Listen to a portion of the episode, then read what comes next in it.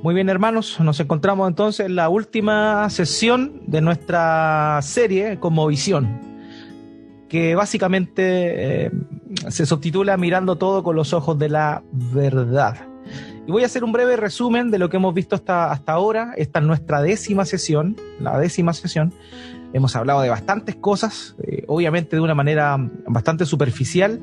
Sin embargo, eh, creo que ha sido muy reveladora para muchos de nosotros en función a cambiar nuestras estructuras mentales en varias áreas, cambiar nuestra forma de pensar eh, de acuerdo a las escrituras, ver la vida, ver cada una de las eh, áreas de la vida como Dios nos la muestra en su palabra. Y por eso vamos a aprovechar de hacer un pequeño resumen de todo aquello que hemos visto para no perder el, el hilo y finalmente concluir esta noche con esta serie. Primeramente, vimos que era una conmovisión. Hablamos que una conmovisión es básicamente un lente por el cual cada uno de nosotros ve el mundo. Eso es una conmovisión. Sí. una conmovisión. Los bomberos apagan el fuego. El fuego tiene... Ahí sí, gracias. Eh, eso es una conmovisión. La forma en la cual cada uno de nosotros ve el, el mundo son anteojos por los cuales nosotros contemplamos todas las cosas que suceden alrededor y las filtramos o la, interpretamos. Es por eso que todas las personas tienen una conmovisión. El punto es que cuando alguien eh, no ha nacido de nuevo, cuando alguien eh, vive de acuerdo a sus propios deseos, no es cristiano, obviamente tiene una conmovisión que nace de, de la perspectiva del mundo.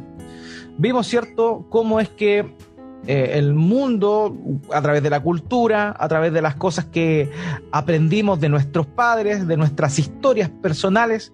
Cada uno de nosotros ha ido moldeando su manera de pensar. Todos tenemos una conmovisión. El punto es que si esta conmovisión se ajusta o no a la conmovisión de Dios. También hablamos, hicimos una pregunta, o más bien respondimos la pregunta si el cristianismo era un ismo más y un ismo es toda una forma de, pensar y de interpretar el mundo. Y hablamos que básicamente existen tres cosmovisiones en el mundo. La primera es la cosmovisión naturalista, en la cual eh, se basan todos los ateos para formular que todo lo que existe proviene de la nada, que nosotros simplemente somos una casualidad, que el ser humano se formó por casualidad. También está la visión animista, la cual eh, tiene un lado místico, digámoslo así, es, es esa visión que traen todos los pueblos originarios, de alguna forma u otra que hace culto a los muertos, culto a los antepasados, también reconoce a la naturaleza como divinidades menores. Esa es la cosmovisión eh, animista. Y por último tenemos la cosmovisión teísta, de la cual evidentemente proviene la cosmovisión bíblica o la cosmovisión cristiana. Entonces, eh, vimos que cada una de estas cosmovisiones seculares plantean ciertas ideas con respecto al mundo. Sin embargo, el cristianismo no habla de algunas ideas, sino que habla de la verdad. Y concluimos eso. El cristianismo no es un ismo más, puesto que el cristianismo aduce que es la verdad de Dios, la única verdad. Entonces, el cristianismo en ese aspecto no es una, una opción eh, o muestra algunas verdades que son relativas, sino más bien verdad absoluta. También estuvimos eh, viendo la verdad sobre el universo, cómo es que las escrituras nos muestran ciertos fundamentos sobre el universo, cuál es el propósito del universo, eh, de qué forma fue constituido, etc. Y también nos encontramos nosotros con eh, la, verdad sobre la humanidad la verdad sobre la humanidad. Y vimos, ¿cierto?, cómo en ella lo separamos en varias sesiones, hablamos de la verdad de que la vida es sagrada, por ejemplo. También hablamos de la, de la dignidad que cada persona y cada pueblo tiene por sí mismo. También hablamos de la singularidad que Dios creó. También hablamos de lo sagrado que era el trabajo.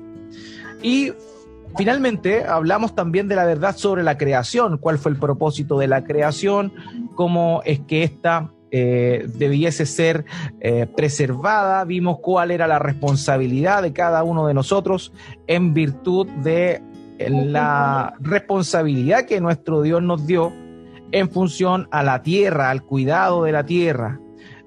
¿Debemos explotar los recursos naturales o no? Eh, ¿Debemos preocuparnos del cuidado de la tierra o no? Y esas son las respuestas que, que analizamos en, ese, en esa sección. Finalmente, em, hablamos el día miércoles sobre la verdad de las conmovisiones falsas o la verdad sobre la mentira. Y vimos que toda la conmovisión secular, entre ellas la animista y la naturalista, derivan de el padre de la mentira, que es Satanás el diablo. Vimos cómo Satanás tiene injerencia en las naciones y cómo nosotros hemos sido llamados de alguna forma a eh, despojarnos de esas mentiras y revestirnos de la verdad por medio del conocimiento de la palabra de Dios. Y eso ha sido básicamente lo que estuvimos revisando durante estas 10, 9 sesiones anteriores. Hoy vamos a concluir entonces con esta, con esta serie de estudios sobre visión y vamos a ver cómo debemos o cómo podemos vivir más bien una visión bíblica. Usted lo sabe, hay un dicho popular que señala que del dicho al hecho hay mucho trecho. Y creo que realmente ese es el gran problema. Podemos saber que la Biblia define ciertas verdades con respecto a algunas áreas de la vida, pero ¿cómo llevamos eso a la práctica? ¿Es necesario llevarlo a la práctica o simplemente es suficiente con tener una, eh, un conocimiento bíblico. También debemos ver si es que la palabra de Dios está transformando nuestra vida o simplemente está generando convicciones mentales. Eso también es relevante. Una de las cosas que yo siempre digo es que por medio de la palabra de Dios, nuestras mentes tienen que eh, ser eh, llenas, pero nuestro corazón debe ser inflamado, debe arder. Cuando nos acercamos a la palabra de Dios, nuestras mentes deben estar llenas de ella, conocimiento, pero también nuestro corazón tiene que ser transformado por medio de esa palabra, tiene que arder nuestro corazón por deseo de conocer más a Dios, a Dios, por deseo de buscar más al Señor. Ahora, preguntas que deberíamos poder responder luego de esta, esta última sesión. ¿Por qué debemos tener una conmovisión bíblica? ¿Acaso no es suficiente con la regeneración? O también cómo podemos vivir con, una visión bíblica. Y eso es básicamente ah, en lo cual nos vamos a comprometer esto durante este, este tiempo.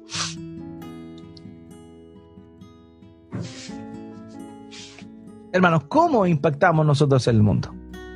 Ya hablamos que el mundo tiene una injerencia en nosotros a través de las conmovisiones del mundo. Vimos cómo, la última vez que hablamos, cómo el, el, mundo, ¿cierto? Este, esta Babilonia, este sistema de pensamiento que rige el mundo, está empecinada en inyectarnos pensamientos para que de alguna forma nuestra forma de vivir cambie y nosotros como creyentes seamos mundanalizados antes que seamos santificados.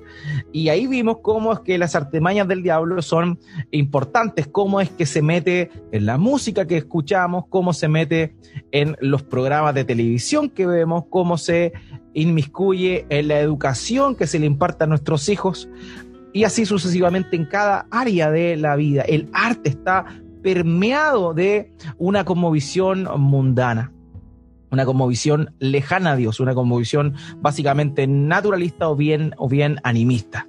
Entonces, ante eso, ante ese ataque que nosotros recibimos de parte del mundo, ¿cómo es que estamos devolviendo la mano a nosotros? Y es ahí donde debemos entender eh, cuál es nuestra naturaleza cuál es nuestra naturaleza, cómo nosotros impactamos a este mundo. Eso es lo que debiese preocuparnos a nosotros. Y el Señor Jesucristo en Mateo capítulo 5, versículo 13 al 16, lo dijo de la siguiente manera, y note bien esto, ustedes son la sal de la tierra. Ustedes son la sal de la tierra. Aquí no está ordenando a los cristianos, a sus discípulos en ese entonces, eh, llamados así, no le está ordenando a sus discípulos que sean sal, que se comporten como sal. Él está diciendo, ustedes son la sal de la tierra.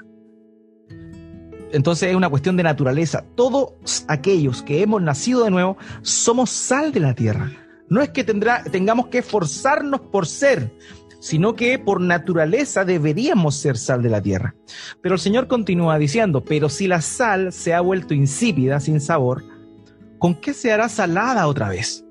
Ya no sirve para nada, sino para ser echada afuera y pisoteada por los hombres. Ustedes son la luz del mundo. Una ciudad situada sobre un monte no se puede ocultar, ni se enciende una lámpara y se pone debajo de una vasija, sino sobre el candelero, y alumbra a todos los que están en la casa. Y ahora note lo que sigue. Así brille la luz de ustedes delante de los hombres, para que vean sus buenas acciones y glorifiquen a su Padre que está en los cielos. Hermanos, ¿cómo estamos impactando el mundo? ¿Realmente somos sal de eh, la tierra y luz del mundo? ¿De qué forma estamos impactando? ¿De qué manera nuestra percepción de la verdad de Dios está impactando la vida de la gente que nos rodea? Y para esto quiero eh, tomar la historia de un hombre célebre, que justamente el domingo pasado estuvimos hablando de él, de William Wilberforce. William Wilberforce fue un eh, político inglés que fue la persona que más luchó por abolir la esclavitud de los negros allá en, en, Inglaterra. Y eso marcó un antes y un después. Ahora, William Wilberforce conoció al, al, Señor Jesucristo, más bien fue conocido por el Señor Jesucristo, según nos cuenta la historia, aproximadamente a los 20 años. Y él desde mucho antes tenía muchas capacidades políticas. Él tenía capacidades políticas em, que, que, se, que, él em, demostraba por sobre el resto de, de, los contemporáneos suyos. Eh, y él conoció aproximadamente a los 20 años al Señor Jesucristo, eh, se arrepintió de sus pecados, conoció el Evangelio y él se encontró en ese momento en una, en una confusión en su mente. Él quería dejar, quería abandonar la carrera política. ¿Por qué? Porque decía, bueno, he conocido a Cristo, me voy a dedicar ahora mejor a ser pastor. Entonces él quería dejar la carrera política por convertirse en un, pastor, en un ministro del Evangelio, lo cual evidentemente no es malo. Sin embargo, en ese intertanto se encontró con John Newton. John Newton, no sé si les suena a ustedes, pero John Newton es el compositor de un himno muy conocido que se llama Sublime Gracia o Amazing Grace. Y él antiguamente era, John Newton, era un eh, traficante de esclavos. Él atrapaba, iba a África en embarcaciones, atrapaba a gente africana y la llevaba como esclava a Inglaterra para venderla. Pero él conoció a Cristo, tuvo también en el intertanto una, una, una, experiencia muy fuerte y él también, John Newton, conoció a Cristo. Finalmente, cuando él conoce a William Wilberforce y ve que este hombre tiene tanto talento para la política, un hombre muy, sumamente influyente y que se quería dedicar a ser ministro, él le dice, ¿sabes qué? Tienes que analizar si real, estoy parafraseando evidentemente, eh, tienes que analizar si realmente vas a ser útil, cómo vas a ser más útil para Dios si va a ser como ministro del Evangelio o en realidad como eh, un político. Y fue así que finalmente él sintió la convicción del Señor de continuar en la política. Y él fue un hombre incansable cuando se trató eh, de, luchar contra el tema de la abolición de la esclavitud en Inglaterra. Toda la realeza en Inglaterra estaba, tenía esclavos, estaba a favor de la, esclavitud. Eh, las castas, ¿cierto? Eh, la nobleza de Inglaterra también. Entonces él estaba luchando contra un poder sumamente grande. ¿Y cuál era su convicción? La convicción bíblica que vimos antaño, o sea, anteriormente, que cada uno de nosotros, cada persona tiene un valor, un valor, y ese mismo valor delante de Dios, de manera que nadie debería ser esclavo de otro. Entonces, con ese principio que extrajo de la Biblia, de la Sagrada Escritura, ¿qué hizo él? Él luchó e hizo lobby con sus eh, partidarios, ¿cierto? Y luchó incansablemente por muchos años hasta que murió en su lecho y un mes después de su muerte, justamente un mes después de su muerte, la esclavitud fue abolida en Inglaterra. Entonces vemos cómo el legado que dejó este hombre, el legado que dejó, fue increíble. ¿Por qué? Porque él era sal y luz.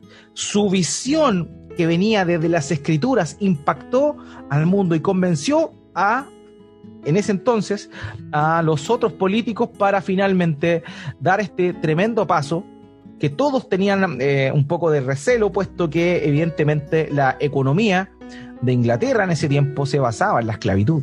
Entonces, él con una convicción firme pudo, mediante este, este, esta personalidad que Dios le dio, influir en, sus contemporáneos y de esa forma, de, en esa forma, eh, él eh, motivar a los demás a que estuvieran en contra de la esclavitud. Entonces, vemos cómo no necesariamente tú tienes que ser un ministro del Evangelio para impactar el mundo. Dios te ha llamado a ti, que has nacido de nuevo, en cualquier área en la que te desenvuelvas, a ser, a no hacer, sino que manifestar tu naturaleza de ser sal de la tierra y luz del mundo. Por tanto, nosotros debemos impactar este mundo con no evidentemente luciéndonos, sino haciendo lo que la voluntad de Dios nos muestra, propulsando aquellas cosas que la Biblia enseña. Entonces, eso es muy importante, amados míos, y es necesario no tan solo que resistamos eh, las conmovisiones de este mundo que tratan de influir la nuestra, sino en realidad pensemos, seamos firmes y veamos de qué forma nosotros impactamos de alguna forma, de alguna manera, eh, y permeamos con la palabra de Dios, con la verdad de Dios, este, este mundo. Y eso es importante. Con esto, como lo expliqué el domingo pasado, no es que esté haciendo un llamado a la política partidista, ni mucho menos, ya, ya les comenté que mi apreciación al respecto.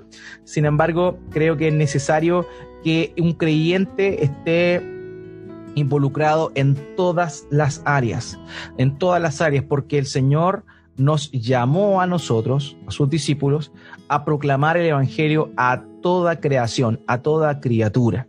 Por tanto, tenemos que llegar a todos lados. Y si, em, si no hay cristianos, digamos, lo que, que tengan relación con la gente que se encuentra en autoridad, civil, en, la política, en los juzgados, si no tenemos jueces que sean creyentes, ¿de qué forma vamos a llegar a esas personas para impactarlos con la verdad de Dios?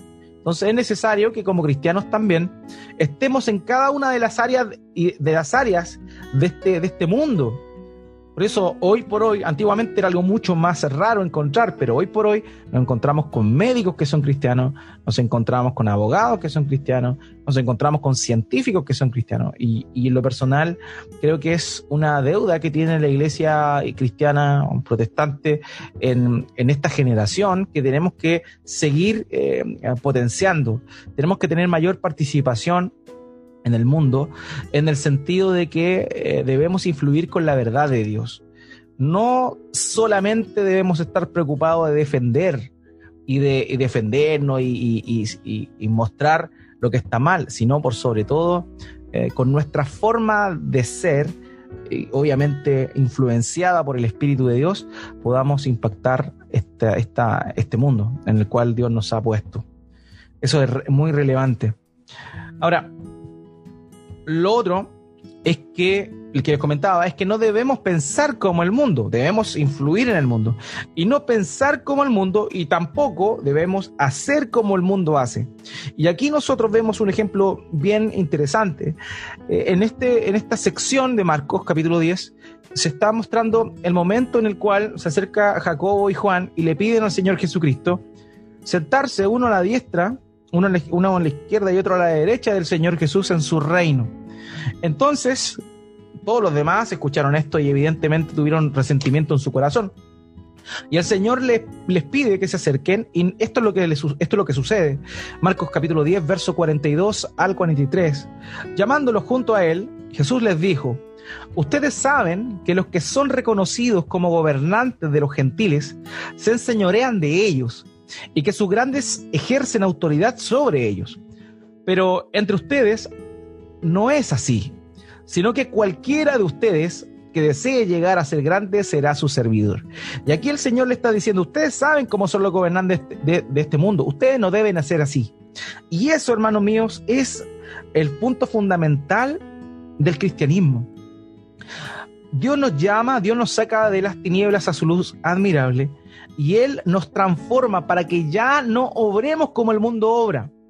los poderosos de este mundo son aquellos que ejercen autoridad sobre los que están bajo de ellos. O sea, a una persona le gusta llegar al poder precisamente porque, porque adquiere ciertos privilegios que el poder y el y el estatus le otorgan. Sin embargo, un creyente no debe ser así. Un creyente debe servir en el lugar que Dios le ha puesto.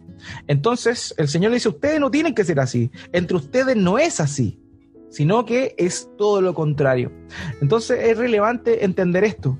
Dios nos puso en el mundo para que influenciemos el mundo, pero básicamente la idea de influenciar el mundo es ir contra la cultura, es ir contra la conmovisión de lo que habitualmente se hace acá.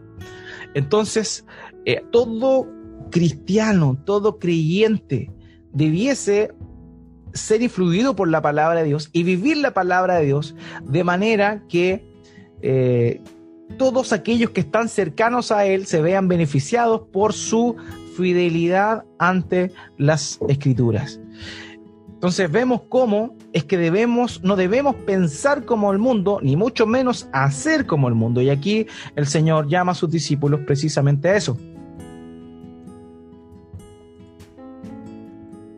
En Efesios capítulo 4, versos 22 al 24, Él le dice esto, note bien, que en cuanto a la anterior manera de vivir, ustedes se despojen del viejo hombre que se corrompe según los deseos engañosos y que sean renovados en el espíritu de su mente y se vistan del nuevo hombre, el cual en la semejanza de Dios ha sido creado en la justicia y en la santidad de la verdad.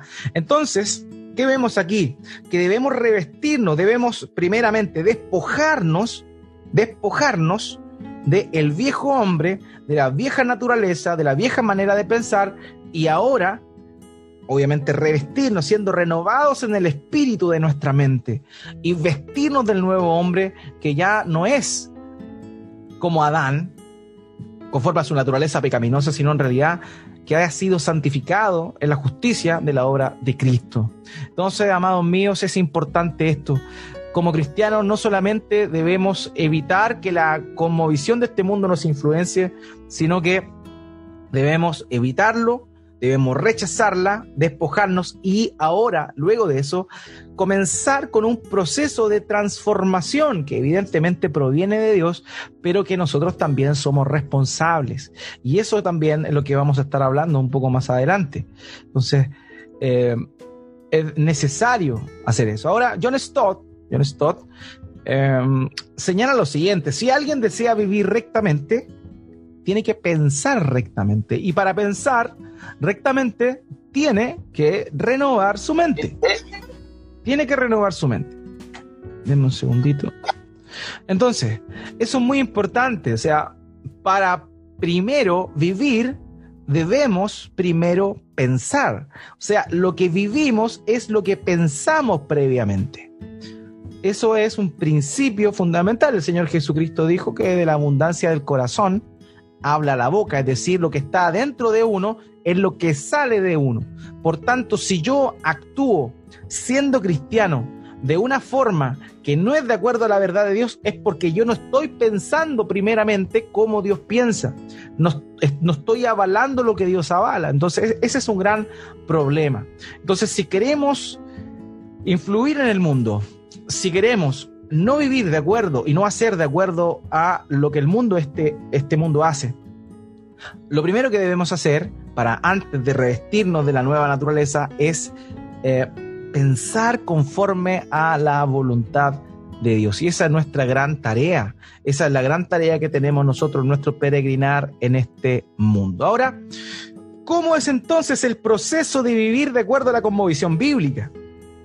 Y esto es necesario que lo comprendamos bien, porque es un proceso, no es una cosa instantánea. Hermanos, por esa razón es que también hay muchos creyentes que no son, no, actúan como sal y luz en el mundo. ¿Por qué razón? Porque es un proceso, es un proceso. Primeramente, tenemos el transformarse, la transformación. Y esto tiene que ver con la primera etapa de la conversión. Dios nos transforma, Dios regenera nuestro corazón, nuestro ser, Dios regenera nuestra mente para que ahora sí podamos pensar conforme a su voluntad. Entonces la primera parte que Dios, lo primero que Dios hace en este proceso para irnos volcando cada vez más a una conmovisión bíblica es ser transformados. Dios nos transforma, cambia nuestra naturaleza, según lo que Él prometió en, en Jeremías capítulo 31, donde habla de hacer un nuevo pacto con, con su pueblo. Nosotros somos ese, ese pueblo que Dios ha llamado. Por tanto, es necesario que comprendamos eso. Primeramente, transformamos, somos transformados y esa transformación la hace Dios, la hace Dios en el momento de la regeneración. Después viene el segundo paso, donde Dios nos proporciona su palabra para que seamos revestidos, para que nos revistamos de lo que es de acuerdo a la voluntad de Dios. Entonces, no es suficiente solo con la regeneración, no es suficiente solo con el nacer de nuevo, con el nuevo nacimiento, que fue lo que Dios le dijo que debía hacer Nicodemo para entrar al reino de los cielos. Esta es la primera etapa simplemente, pero no basta con que nazcamos de nuevo, no basta con que seamos salvos. Hermanos, hay muchos cristianos que simplemente se conforman con tener seguridad de que han sido salvados. Pero sabes qué? El amor que Dios ha tenido para contigo en Cristo es tan grande, en Cristo, es tan grande que Él no te va a dejar tal cual como tú estás. O sea, Dios no solamente te, te, salva y te da ese regalo de la vida eterna, sino que el propósito principal por el cual Él te salva es para que te parezcas a su Hijo. Dios nos adopta como hijos para que nos parezcamos a su Hijo su Hijo Jesucristo, en toda santidad y en justicia. Por tanto, ahí viene la segunda parte del proceso de transformarse y de pensar de acuerdo a la voluntad de Dios. Y es aquí donde Dios nos proporciona su palabra para que seamos moldeados conforme a su estándar. Él, obviamente, nos muestra esta verdad espiritual para que nosotros nos vayamos revistiendo cada día más del Señor Jesucristo. Esto es como eh, que nos sacamos nuestra ropa y nos revestimos con los ropajes de nuestro Señor y nos empezamos a aparecer ahí. Y esa es la segunda etapa, donde nos revestimos de la palabra de Dios para poder vivir de acuerdo a una cosmovisión bíblica, porque no podemos hacer si primero no pensamos. Entonces no podemos hacer como Cristo haría si primero no pensamos como Cristo pensó o piensa. Y no podemos pensar o saber cómo Cristo piensa si no conocemos su palabra. El tercer punto, la tercera parte de este proceso de vivir de acuerdo a la visión bíblica es la práctica. O sea, primero somos transformados por Dios, luego Él nos da su palabra para que comenzamos a revestirnos y ser semejantes a Cristo, y finalmente viene la práctica de esa conmovisión donde impactamos a los demás por medio de la eh, de el ejercer, de pensar y dar a conocer nuestro pensamiento y nuestro accionar de acuerdo a lo que Dios enseña, lo que Dios muestra. Entonces, este es un proceso.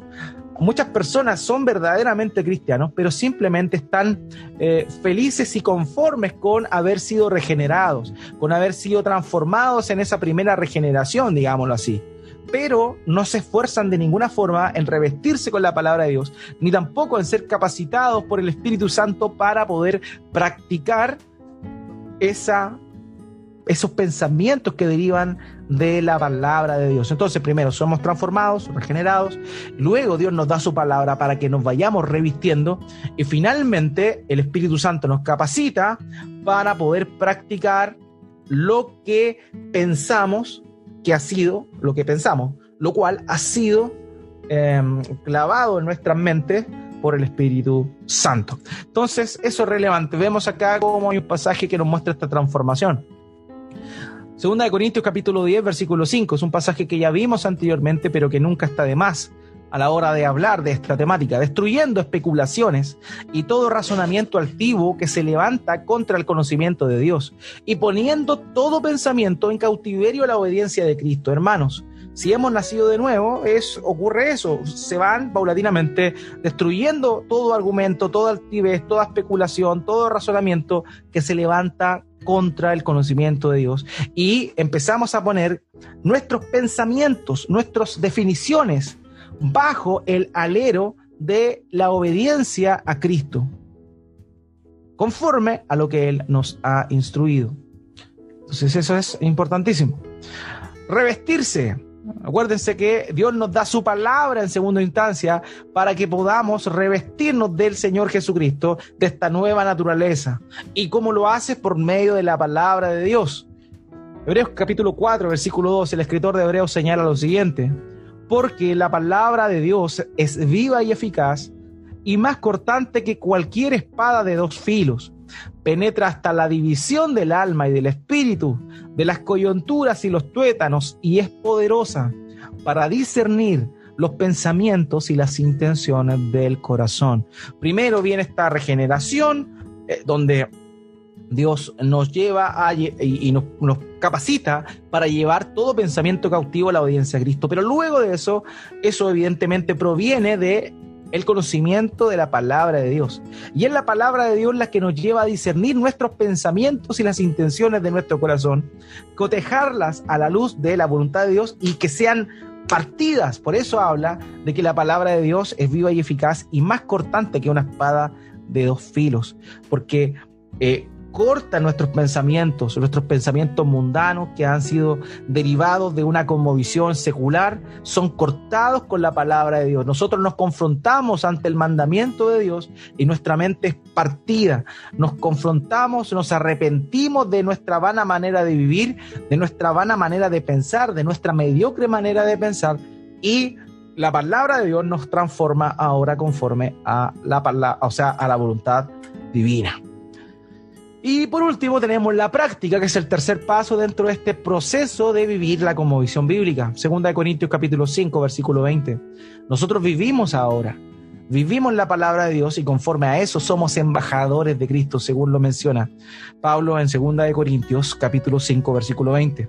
Por tanto, somos embajadores de Cristo, como si Dios rogara por medio de nosotros, en nombre de Cristo, le rogamos, reconcíliense con Dios. Entonces, hermanos míos, esa es nuestra misión. Hemos sido regenerados, ahora nos revestimos con la palabra de Dios. ¿Para qué? Para poder practicar lo que sabemos conforme a las escrituras y de esa manera podamos ser embajadores de Cristo y así como nosotros fuimos reconciliados para con el Padre mediante Cristo, nosotros llevemos el ministerio de la reconciliación a las personas que se encuentran esclavizadas conforme al príncipe de este mundo. Entonces, eso es tan importante. Hermanos míos, eh, Dios nos llamó a nosotros, nos llamó no para que nos abstuviéramos o no tuviésemos participación en el mundo. Ustedes saben que durante la, Edad Media, básicamente, existió toda una, una una idea, un, movimiento monástico que se llamaba. Y ese movimiento monástico tenía básicamente dos, eh, o cumplió dos razones. Las personas o los cristianos que eran más espirituales empezaron a notar en la Edad Media toda la diferencia que existía entre, entre el mandato divino y lo que la Iglesia Católica Romana enseñaba. Por tanto, para poder depurarse y alejarse de esa, esa corrupción que ellos podían palpar, ellos se fueron, los, que eran más, eh, digamos, espirituales, se fueron al monte, se fueron a las montañas y ahí erigieron monasterios con el propósito de alejarse de ese, de ese, ese cristianismo mezclado y pecaminoso que el catolicismo romano estaba llevando en ese tiempo.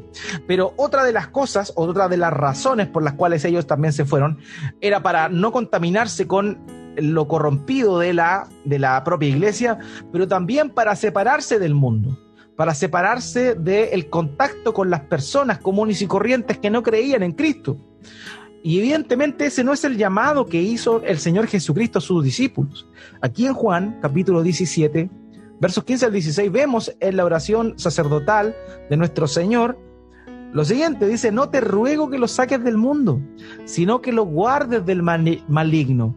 ellos no son del mundo, como tampoco yo soy del mundo. Hermanos, nosotros no somos del mundo. Sin embargo, estamos aquí. Y el Señor ora al Padre diciendo, te ruego que no los saques del mundo, sino que los guardes del maligno. Y esa es también nuestra labor hoy en día. No debemos apartarnos del todo del mundo, porque hemos sido llamados a ser embajadores de Cristo, llamando a la gente que no está en Él a reconciliarse con Dios. Entonces, pero para eso tenemos que relacionarnos con las personas. Sin embargo, estamos en el mundo, pero no somos del mundo. Y es ahí donde viene esta tensión. Debemos vivir como ciudadanos del reino de los cielos en esta ciudadanía terrenal, en esta Babilonia la grande. Entonces, hemos sido llamados a vivir como ciudadanos del reino de los cielos, porque no somos de este mundo, pese a que estamos en este mundo. De manera que no debemos alejarnos de las personas que no están en Cristo, pero sí debemos tener cuidado y es lo que una hermana la otra vez preguntaba con respecto a eh, nuestra relación con los inconversos. Eh, ¿Debemos participar en ciertas reuniones con los inconversos o no? Y lo que yo le respondía era básicamente esto, hermano, si tú eres un débil en la fe, si tú estás recién naciste de nuevo hace poco y está en esta primera etapa de vivir la conmovisión cristiana, en la cual has nacido de nuevo, pero todavía tienes tendencias y eh, te seduce el, mundo de alguna forma, es obviamente no es, no es sano que la primera etapa de tu vida de fe te juntes todavía con estas personas que antes te juntabas y que de alguna manera te llevaban a lo malo. ¿Por qué? Porque es mucho más probable que ellos te arrastren a ti que tú los arrastres a ellos a Cristo. Entonces, en esa primera etapa que vimos adelante, en la etapa de la, de la, de la transformación que el Señor hace, que Dios hace por medio de la regeneración, quizá no es sano que en ese tiempo tú participes de las mismas actividades que participabas antes, con las mismas personas que participabas antes. Pero si tú ya estás eh, con el músculo de tu corazón ejercitado en el conocimiento de la palabra de Dios y estás siendo revestido de la palabra de Dios, tú ya puedes compartir con estas personas en contextos evidentemente que no sean tropiezo para ellos y de esa manera practicar y demostrar que ya no eres un ciudadano de este mundo. Yo conozco muchos casos de hermanos que le ha tocado testificar en, en medio de eh, las personas que antes le rodeaban cuando ellos eran sumamente eh, perdidos, estaban sumamente perdidos y desviados de muchos, muchos vicios y afanes. Pero Dios ahora, en su madurez, los usa para que para hacer testimonio y para proclamar el evangelio en los lugares que Dios los ha puesto. Entonces, es importante esto. Dios no los sacó eh, del mundo, sino que Él ora, el Señor Jesucristo ora para que Él nos guarde pero porque nosotros estamos aquí, pero no somos de aquí. Nuestra ciudadanía está arriba, en los cielos. Somos, como dice Pedro, peregrinos y extranjeros en esta tierra. Ahora, ¿cómo debemos ver el mundo entonces? ¿Cómo debemos ver el mundo? El mundo, hermanos míos, es algo que es sumamente hostil para nosotros.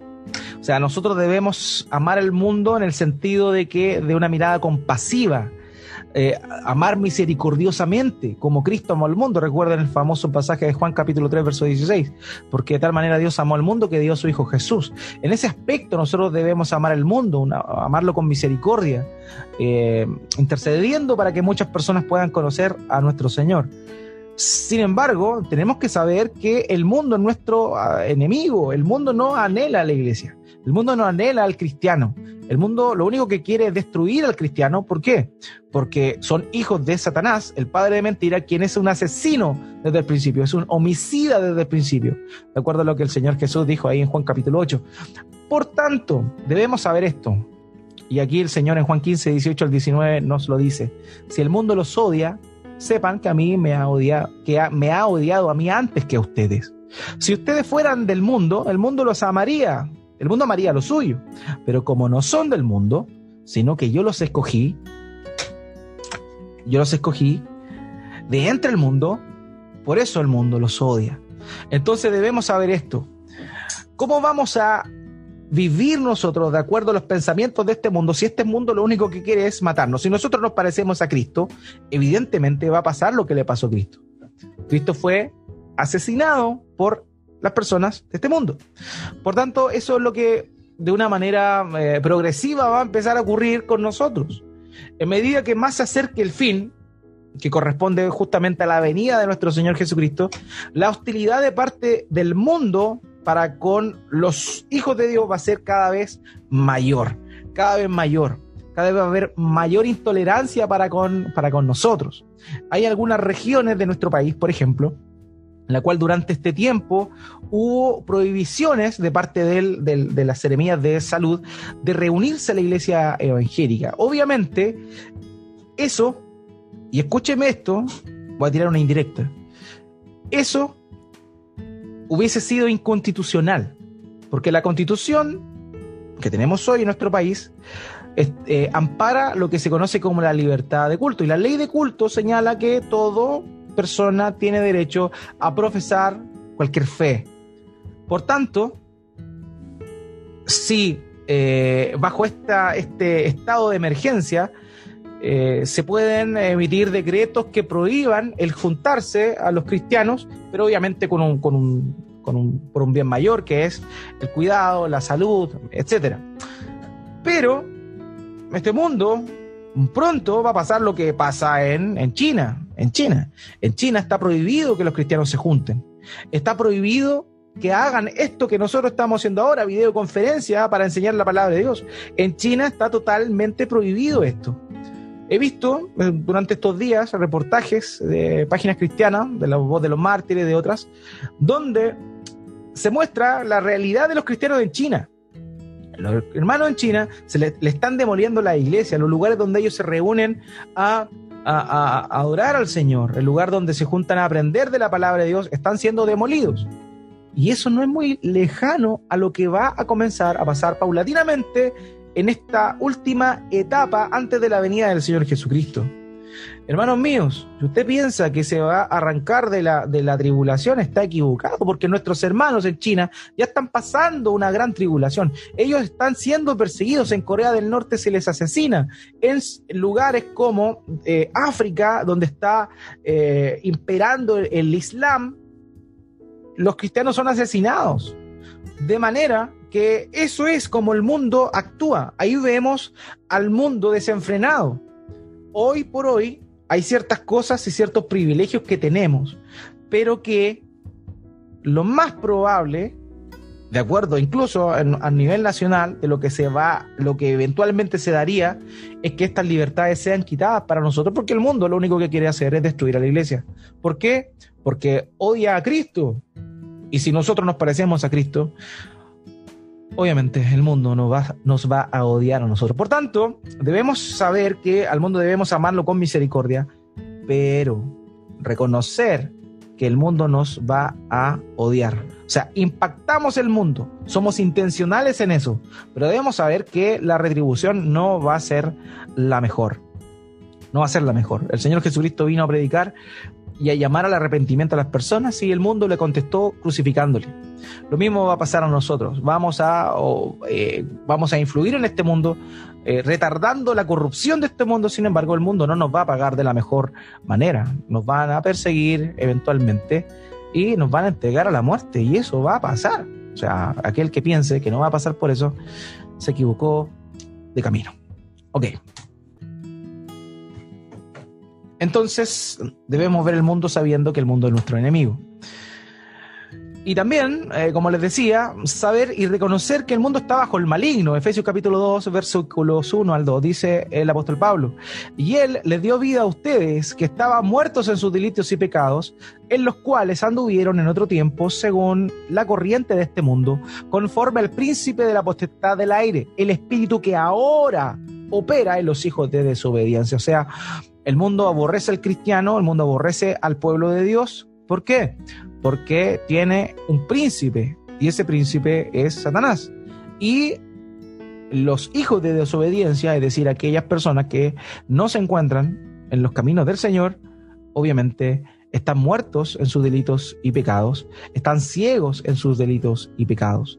Y nuestra labor es poder predicar el Evangelio precisamente para que Dios les dé vida espiritual y puedan también ser ahora hijos de Dios en vez de hijos de ira. Entonces debemos ver el mundo con cuidado, con cautela, no simpatizando con las ideas y pensamientos de este mundo, porque el mundo quiere destruir al cristiano, porque se parece a Cristo. Pero tenemos que saber que ellos lo hacen porque están muertos en sus delitos y pecados. Por esa razón es que ahí es cuando entendemos eh, la petición del Señor Jesucristo estando en la cruz, cuando Él dice, Padre, perdónalos porque no saben lo que hacen. Quienes le estaban crucificando estaban muertos en sus delitos y pecados. Ellos no sabían que estaban crucificando al bendito. Ellos no sabían que estaban crucificando al único, al unigénito Hijo de Dios. Por esa razón Él intercede por ellos ante el Padre, pidiéndolo que no le tomara en cuenta ese, ese gran pecado que estaban llevando a cabo. Nosotros debemos pensar igual. Tenemos que tener cuidado con el mundo, pero tener una mirada misericordiosa, comprendiendo la situación en la cual se encuentran. Ahora, eso no significa, eso no significa que vamos a transar con el pecado, puesto que nuestra misión como cristianos es llamar al mundo a que confiese y se arrepienta de sus pecados. Por tanto, no debemos nosotros de ninguna forma simpatizar con el pecado de las personas porque les amamos. Eso tenemos que tenerlo claro. Una cosa es amar a, las personas de este mundo sabiendo la condición en la cual se encuentran, sabiendo el destino que les espera, pero una muy distinta es que ese amor se convierta en emocionalismo y de alguna forma transemos las verdades de Dios por ser misericordioso. ¿Ya? Em, ahora creo, este, ayer o hoy día, salió una noticia dentro del ámbito cristiano, una noticia lamentable. Es un cantante cristiano que se hizo conocido hace unos años atrás cuando era pequeño, digamos hace unos ocho años atrás se hizo conocido, se llama, es, un brasileño, se llama J.A., niño que se hizo famoso cantando la canción Aleluya en un programa de talentos en Brasil. Y él era cristiano, pero estos días salió declarando, tengo entendido, de que es homosexual. Entonces muchas personas empezaron a animarlo, a apoyarlo, diciéndole no te, no te preocupes, Dios te ama. Dios te ama porque tú eres su hijo. Entonces no podemos transar, no podemos transar la verdad de Dios por amor a aquellos que se encuentran perdidos. Evidentemente este, este joven está perdido, nunca ha conocido a Cristo, porque un cristiano lucha contra el pecado, cae eventualmente, pero lucha contra el pecado, pero no lo anda no anda saliendo del closet. Entonces, en ese sentido, uno tiene misericordia de esta persona, pero tampoco puede avalar eh, el pecado que comete eh, en, pos de eh, tener una mirada, comillas, misericordiosa, cuando en realidad no se tiene una mirada misericordiosa. Uno como creyente tiene que llamarle al arrepentimiento, a la confesión, al arrepentimiento de sus pecados y que se vuelva a Cristo. Eso es lo que debemos hacer nosotros, pero no debemos simpatizar con lo que el pecado que está cometiendo exclusivamente porque, porque le miramos de una manera misericordiosa o compasiva falsa. Ese es el cuidado que debemos tener. Eh, ahora, ¿cómo entonces, ya sabiendo que hay un proceso, un proceso para eh, la, vida, para vivir la visión cristiana, que tiene que ver con, em, con ser transformado, revestidos y, practicar. Eh, ¿Cómo lo hacemos? ¿Cómo lo hacemos? Y aquí quiero hablar, hablarles de una expresión que quizá para muchos de ustedes es nueva, es novedosa. Y esta tiene que ver con vivir coramdeo. Coramdeo. Para nosotros es algo extraño, pero esto era muy común en la época de los reformadores. Los reformadores, eh, obviamente, se fueron a la escritura y ellos promovían esto, el vivir coramdeo. Esta expresión, coramdeo, proviene del latín, que significa ante el rostro de Dios. ¿Qué implica esto?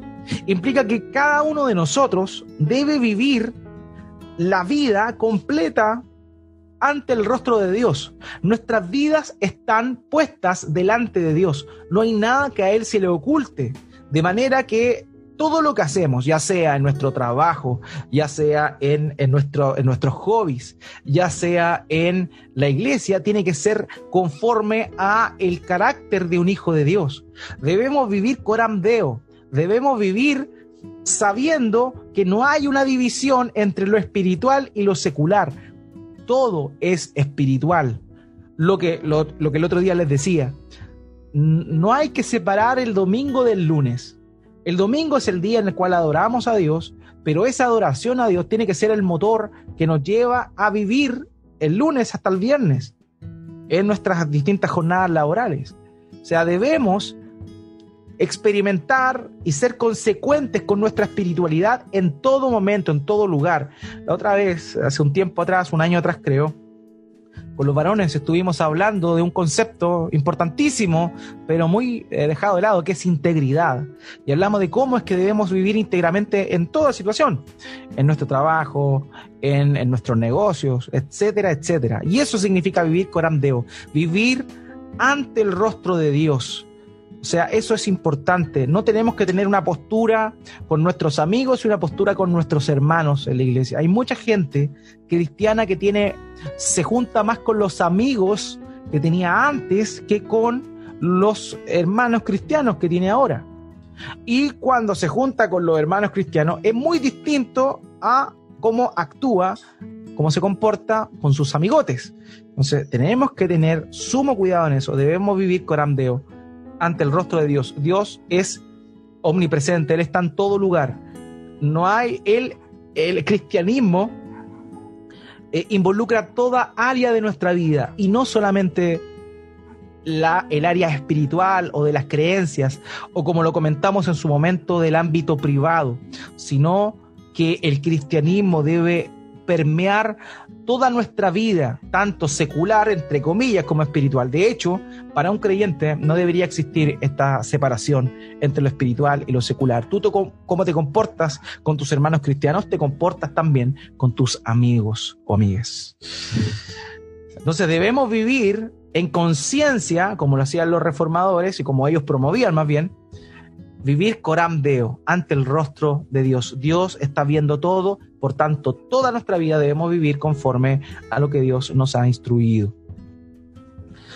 Ahora, ¿cómo lo hacemos? Y aquí quiero dar unos ejemplos prácticos de cómo podemos hacer esto, cómo podemos eh, crecer en nuestra conmovisión bíblica y practicarla. Y aquí hay ejemplos eh, buenos que creo que podrían, podrían tomar y, practicarlos. En primer lugar, lea la Biblia de Génesis a Apocalipsis. Hermano, esto es lo primero, esto es lo fundamental. Lea la Biblia entera. Hay cristianos que llevan más de em, cinco años siendo cristianos y nunca han leído la Biblia entera. Hermano, con, el, con, todo respeto, con cariño, pero también con, autoridad, le digo, eh, está, ha cometido un gran error. Usted debe leer la Biblia si usted lee tres capítulos diarios de la escritura, usted en un año se puede ya haber leído una vez las escrituras completas. Tres capítulos diarios, y tres capítulos diarios no, no, no toman más de 15 minutos al día. Entonces, o sea, mínimo un cristiano que lleva más de un año debería, debió haber leído la Biblia una vez. Si usted dice ser creyente y no ha leído la Biblia nunca completa, debería darle vergüenza. De corazón, con cariño, pero con autoridad se lo digo. Entonces, usted tiene que leer la Biblia de Génesis Apocalipsis. ¿Cómo va a pensar como Cristo piensa si no conoce el pensamiento de Cristo? ¿Qué aparece en la Escritura. segundo lugar, compare el tiempo promedio que pasa en sus ratos con la palabra versus las demás actividades. O sea, ¿cuánto tiempo pasamos en las escrituras versus lo que pasamos haciendo otras cosas. Y en esto también es importante que sea por sobre todo en una etapa de formación. Eh, obviamente, todos tenemos distintas actividades, distintos trabajos. Sin embargo, eh, tenemos que ser transformados por la palabra de Dios. Entonces, tiene que haber un momento en nuestra vida en el cual la verdad es que nuestra, nuestros tiempos con la palabra de Dios tendrían que ser mayores que lo que pasamos haciendo, viendo televisión, escuchando música, leyendo libros distintos. Yo eh, he conocido personas que dicen ser cristianas, que leen libros eh, de novela, eh, no sé, libros de ciencia ficción, le encanta leer, no sé, las crónicas de Narnia de C.S. Lewis o eh, El Señor de los Anillos, la, trilogía y todos los libros del Señor de los Anillos de G.R.R. Tolkien, pero no, nunca han leído la Biblia y leen así unos tremendos libros, pero no son capaces de leer la escritura.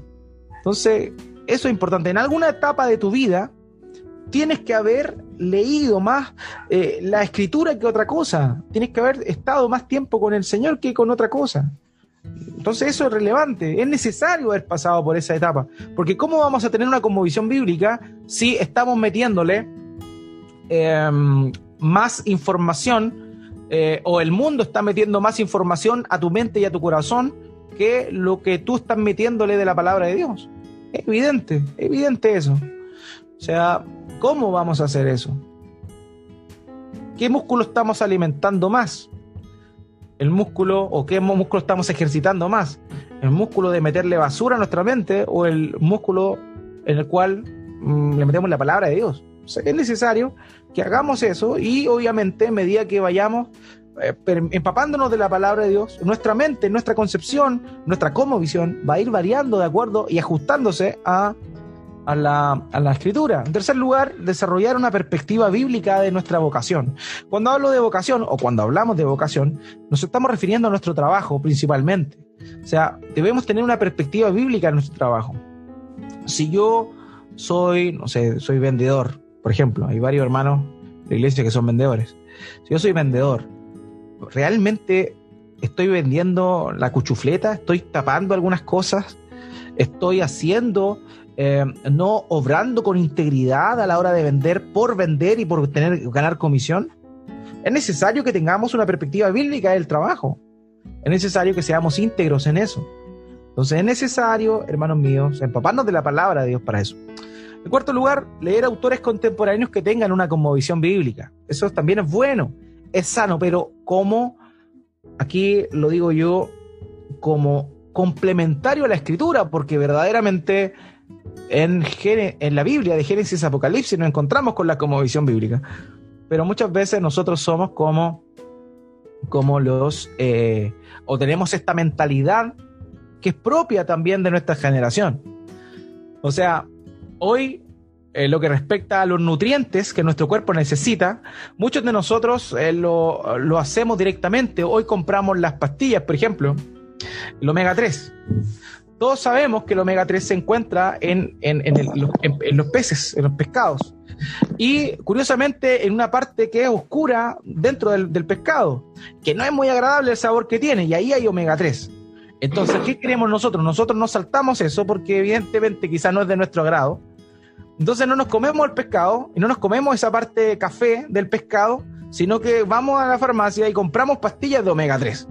Y esa es nuestra mentalidad. Queremos hacerla corta. Eh, por eso tiene tanta, tantas ventas estos libros que, son como los tres pasos para controlar tu lengua o los siete pasos para ser un líder efectivo.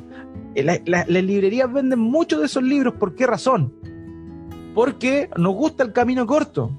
Entonces, no es que no tomemos el camino corto. Obviamente es bueno leer a autores contemporáneos que tengan una conmovisión bíblica, pero como complemento a nuestra lectura de las escrituras, donde realmente aparece eso.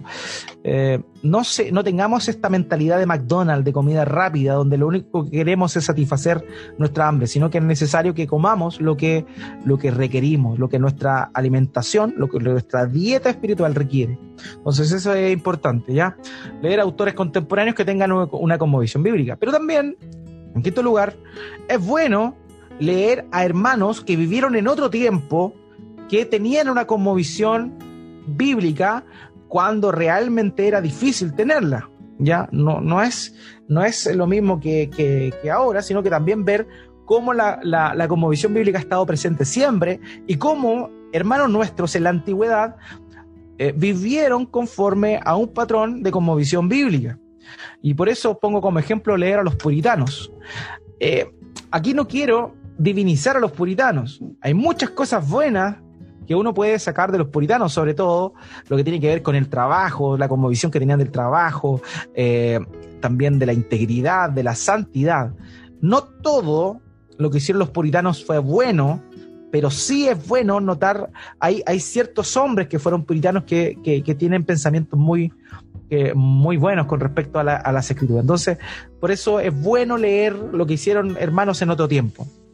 Y lo otro, una secta a cosa que podemos hacer, evidentemente, es congregate y comparte estos temas con tu hermano. Hoy por hoy es difícil congregar, ¿no es cierto? Pero eh, es bueno llamarnos por teléfono, eh, whatsappearnos, etcétera, y, comentar estas cosas, hablar de estos temas y no eh, juntarnos solamente para comer completo, para jugar Scrabble o para jugar al. ¿Cómo se llama? Al bachillerato que es bueno, háganlo, sigan haciéndolo, pero también aprovechen el tiempo para conversar de estas cosas, de cómo vivimos nuestra fe, de cómo pensamos eh, de acuerdo a las escrituras. Entonces, estas son cosas prácticas que eventualmente, o sea, que obviamente no son, no son las seis reglas para hacerlo, pero son algunas cosas que, que encontramos para que nos van a ayudar a tener y a vivir una visión bíblica. ¿okay? Um, Darron Miller nos habla de cómo vivir una visión bíblica. Dice, comenzando con nuestros empleos y ubicaciones, podemos llevar la verdad al mercado.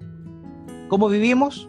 Comenzando con nuestros empleos. O sea, en donde tú trabajas y las ubicaciones que Dios te ha puesto, podemos llevar la verdad al mercado. Podemos ir a la Vega, hermano, y tener una conmovisión bíblica, ir a la arena pública. Mientras tanto, podrán cambiar barrios, comunidades, instituciones sociales y al final las leyes y las estructuras.